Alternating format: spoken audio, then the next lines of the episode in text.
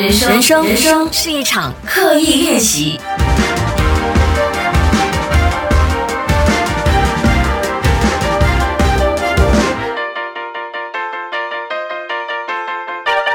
生是一场刻意练习。你好，我是心怡。今天是我们 MCO 特别企划，连续十四天给你说书的第二天。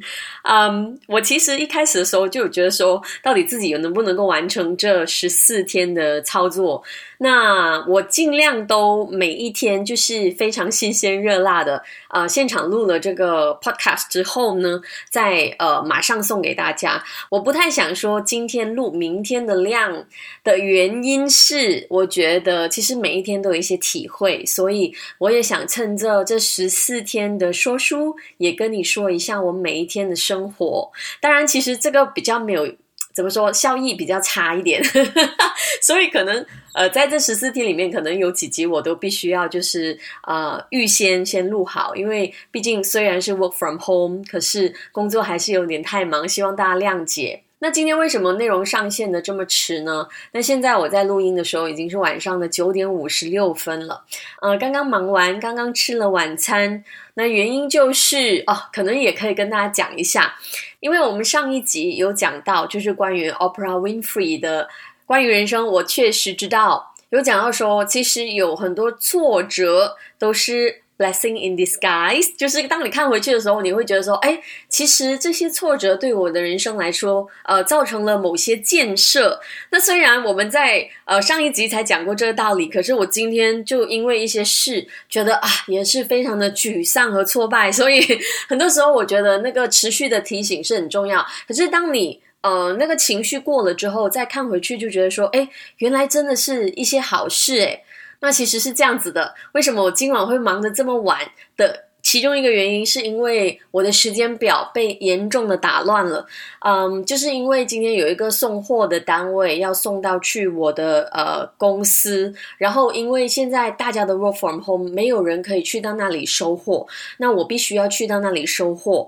那这个收货呢，真的是有点不太顺利，因为送货的人迟到了非常非常之多，那他迟到了大概三个小时左右。我不知道大家其实三个小时对我来讲是非常的多的，因为我可以在三个小时里面做很多的事情。可是我在一个你知道完全没有设备的，呃，虽然是我的工作室，可是它是还没有装修好的，所以什么都没有办法做。那再加上，其实我五点今天五点是本来有一堂拳击课，嗯，就我对自己承诺说，这十四天除了我要。持续说书十四天之外，我也要打拳练拳，呃，连续练个十四天。那其实那时候我就有点心急如焚了，因为我的课是五点，结果我要离开现场，大概呃四点四十分吧，大概哦，因为就开车回我家，其实不远的距离。然后就觉得说不能，我不能再等下去了，然后我就走。然后就在我锁上门的时候，看到那个。呃，送货的人来了，所以我就觉得好吧，那就把那个货品先安置好。那结果我就错过了五点的课，可是我忘记了一个重点，就是我还没有去看，诶，其实有没有其他时间的课我可以上？结果呢，没有办法了，我就去上了六点十五分的课。不过我发现说，这个六点十五分的课也非常非常的有趣，甚至是相较起我很期待的五点的课，有真的是过之而无不及。然后我就想说，哎，这真的是这样子。很多时候你当下你很赶时间，然后是为了一件事情执着于个事，可是当你放开了之后，可能就是用比较开阔的心胸去接受。都没有办法了，他他人都已经到了，难难道你跟他说你迟到这么多不准你进去，也也这不近人情嘛，对不对？就迟了，虽然迟了超级无敌多，可是还是要有这个包容的心情。然后我在打完拳的那一刻，我就真的是深刻体会到很多事情，真的。不需要太执着。虽然我自己是非常不喜欢时间表被打乱的感觉，以致我打完拳都已经七点多，然后休息到已经八点多，我在煮晚餐已经九点多，吃完了已经十点，到现在能够给你录音都已经是啊晚上这么晚了，然后等你听到，说不定都已经午夜了啊。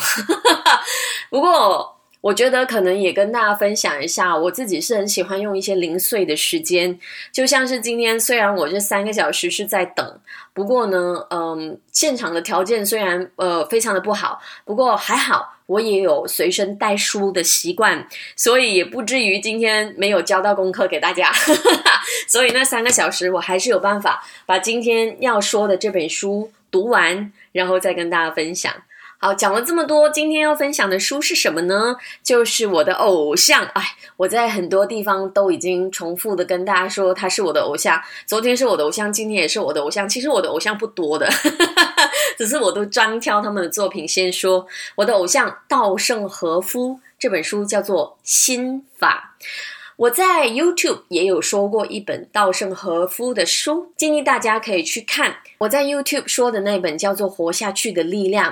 为什么我很喜欢稻盛和夫？除了是因为他是一位非常成功的企业家，他拥有两间世界五百大企业，真的是非常了不起啊！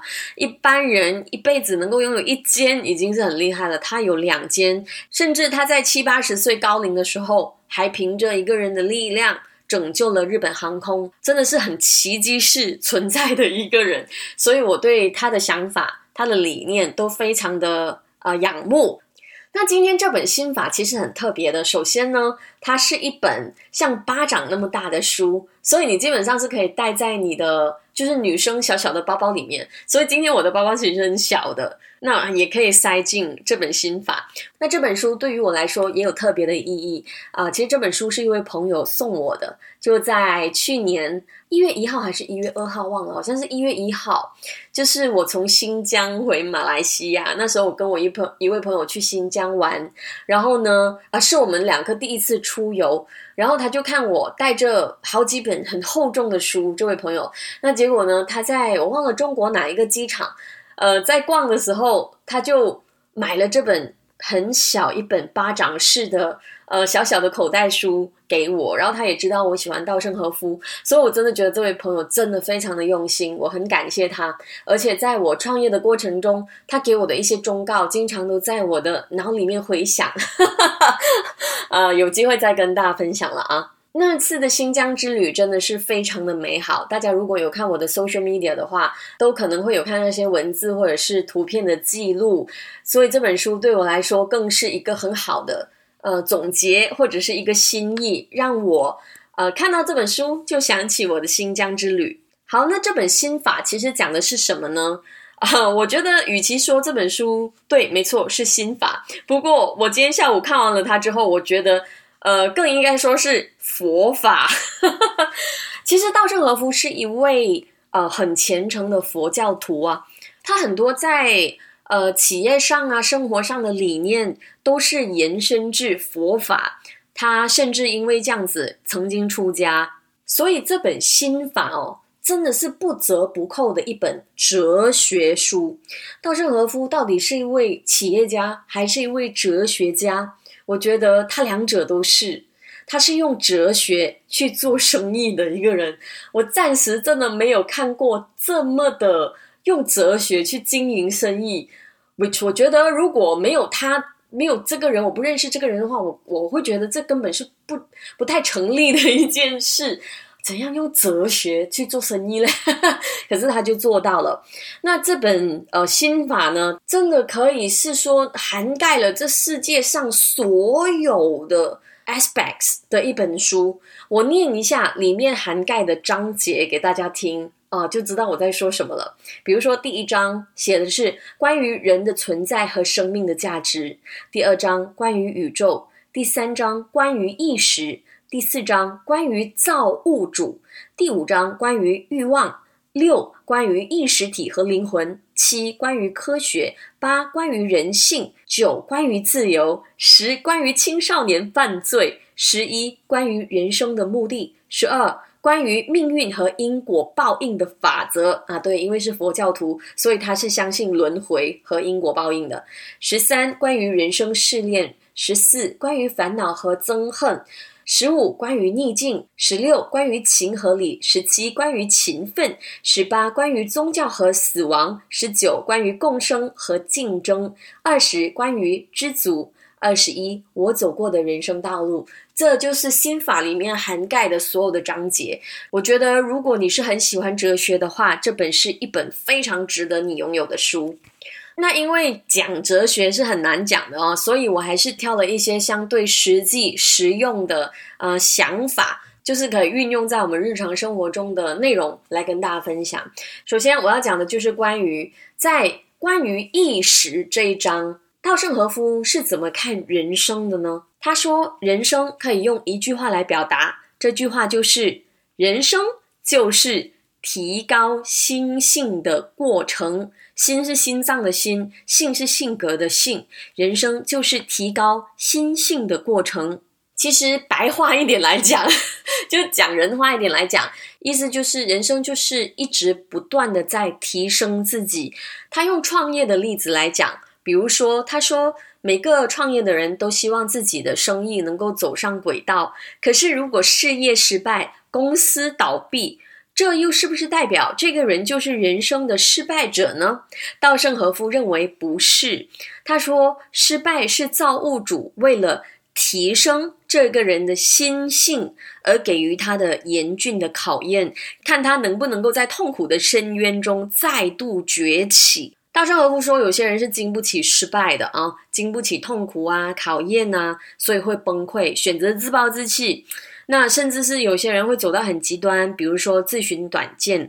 那也有一些人是正面的接受失败，然后会变得更加的努力，然后不断的奋斗，从此提升了自己的人格。这个就是他所谓的人生，就是不断的提升自己的心性。甚至他认为说，很多时候我们以为失败是一种考验，稻盛和夫认为连成功也是一种考验。他有举例到说，那成功的人可能可以分为两种，第一种呢就是成功了之后就你知道宋某宋也，然后觉得自己很厉害，比较高傲。然后另外一种成功的人呢，他会认为可能是因为他的团队，可能是因为身边有人帮他，所以他才获得成功。为什么成功是一种考验？也是因为，如果你是因为成功而变得高傲，之后你一定会跌倒。可是，如果你因为成功变得更加的谦卑，说不定你会更成功。所以，为什么他觉得成功也是一种考验？那刚才我们有讲到，他是一个非常的喜欢佛法的人。这本书也引用了很多很多的佛法，其中有提到释迦牟尼提出了的六波罗蜜这一套的修行方法。那六波罗蜜就有六条嘛，那其中他提到第四条呢，就是精进哦，相当有趣哦。他说，其实每一个生物，一切的生物都在拼命求存的，人类也应该勤奋。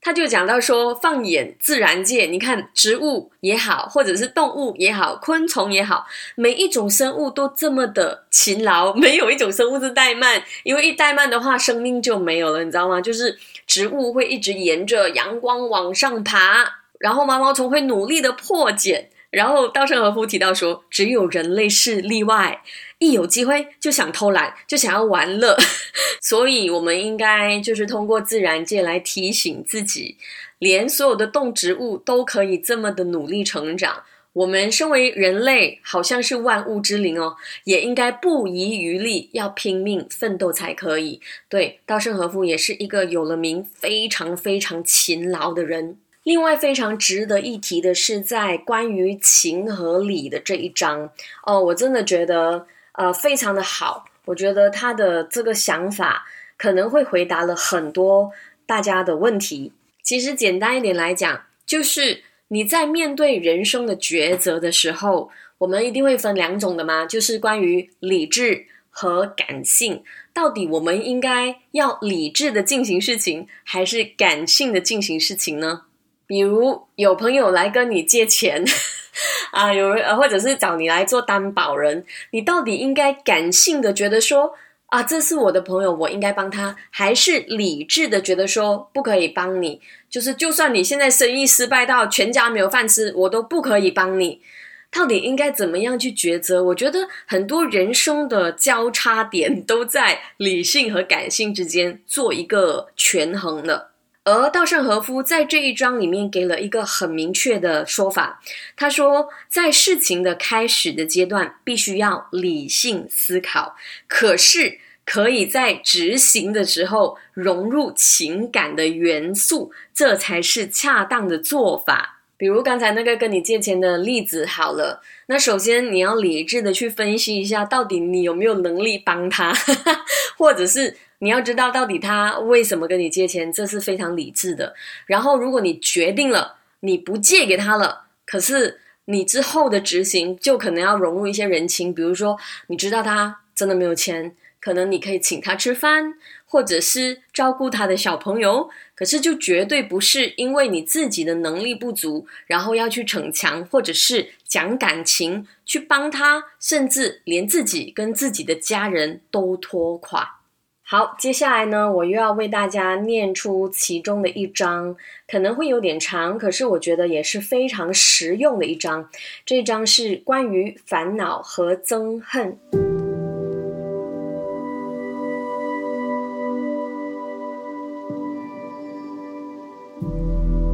在人的一生中，经常有各种各样的烦恼，但是我尽力做到了不烦恼，而且也要规劝大家不要烦恼。我们需要深思熟虑，但却不需要烦恼。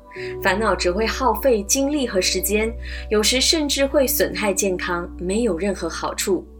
为了解决工作中发生的问题，我会思考、思考、再思考，一直到想通为止。但对策一旦确定，思考就告一段落了。为了不生烦恼，我会透彻的思考，思考到不需要再思考为止，之后就会采取尽人事、待天命的态度，这是很必要的。然而，思考透彻并不等于一切问题都解决，大概就是这个原因吧。有些人就会习惯性的烦恼不已，所以这样的人最重要的就是自己要下决心。不要烦恼。据我所知，这也烦恼，那也烦恼的人，多数是在确定对策之后，到结果出来之前，总是烦恼不堪。能顺利吗？会失败吗？但是事情不会因为你烦恼，结果就会变好。既然剑已经离弦，接着只能等待，可以做的只有待天命而已。经过彻底的思考，拿出的对策，最后是吉还是凶，不得而知。为不得而知的结果而烦恼，不是很愚蠢吗？这种烦恼没有意义，应该这么去想：结果是吉，当然没有问题，皆大欢喜。但是，一旦结果是凶，就是失败了，人们又开始烦恼了。例如，遭遇的损失超过预想。但是，既然木已成舟，就没办法了。所谓覆水难收，泼到地上的水已经被地面吸收，收不回来了。再为他烦恼，已经毫无意义。与其为了已经蒙受的损失一味烦恼，不如着眼于往后的工作，获取新的利益，那样就不会烦恼了。所以结论是，不去烦恼就是摆脱烦恼最佳的方法。那么究竟怎么做才能不去烦恼呢？第一，如果有空去烦恼，不如去干活，付出不亚于任何人的努力。第二，要谦虚，不要骄傲。第三，要每天反省，反省和烦恼不同哦。第四，要知足，活着就要感谢。第五，不要老是考虑自己，要更多的为别人着想，要具备利他之心。拼命投入工作，以致没有烦恼的余暇。自己对自己说：“活着不就是幸福吗？你还祈求什么呢？”这样来培养自己的感谢之心。这么一想，烦恼自然会消退。人的消极情绪中，除了烦恼之外，还有憎恨、仇恨。例如，家人被杀，亲属对杀人犯的憎恨、仇恨非同寻常。我不是要否定人们的这种憎恨，这种难以宣泄的愤怒。对于孩子被杀的父母而言，对犯人的憎恨程度无以复加。因此，如果有人一定要问我对犯人该如何处置，我会回答：判死刑也应该接受与罪行相应的惩罚，理所当然。但是，尽管如此，憎恨之心还是不要为好。就是说，受害者的家属和相关的朋友对犯人的憎恨之情应该尽量抑制。我这么说，也许有人会反驳，因为你不是当事人，你才可以说出这样的风凉话。这种反驳固然有它的道理，作为非当事人的门外汉，多嘴多舌本身就是冒昧，这点我完全知道，非常清楚。然而，我依然认为不可以有憎恨和仇恨。不管多么的仇视犯人，被杀害的亲人不会起死复生。不仅如此，憎恨和仇恨会带来可怕的反作用，它会伤害当事人的心，刻骨铭心的伤害，而且还可能严重的损害当事人的身体。每天发怒、生气、愤愤不平的人，脸色会发紫发黑，看起来就不健康。虽然没有具体的证据，但听说恼怒。厌恶、憎恨这种情绪会让人体分泌出某种不好的荷尔蒙，心理状态影响身体健康的事情司空见惯。比如众所周知，烦心事太多会导致胃溃疡，耐得住胃酸，相当强韧的胃壁居然会穿孔，就是因为太过忧虑而分泌出导致软化胃壁细胞的荷尔蒙，让仇恨付诸东流吧。这句话或许说起来容易，做起来难。但是，哪怕你恨之入骨，死去的亲人还是回不来。我想，为了让逝者的灵魂安息，宽恕是必要的。如果说人活在现世最重要的任务是提升心性，那么在人们的情感中最纠结、最痛苦的，莫过于要宽恕那些不能宽恕的人和事。这同时也是最艰难、最重要的修行，或许是比剥夺财产、名声这类的试验更苛刻的修行。但是，只要超越这种障碍，就能获得比任何修行更有效的提升心性的机会。我们的心灵就会因此而净化，我们的灵魂就会充满光辉。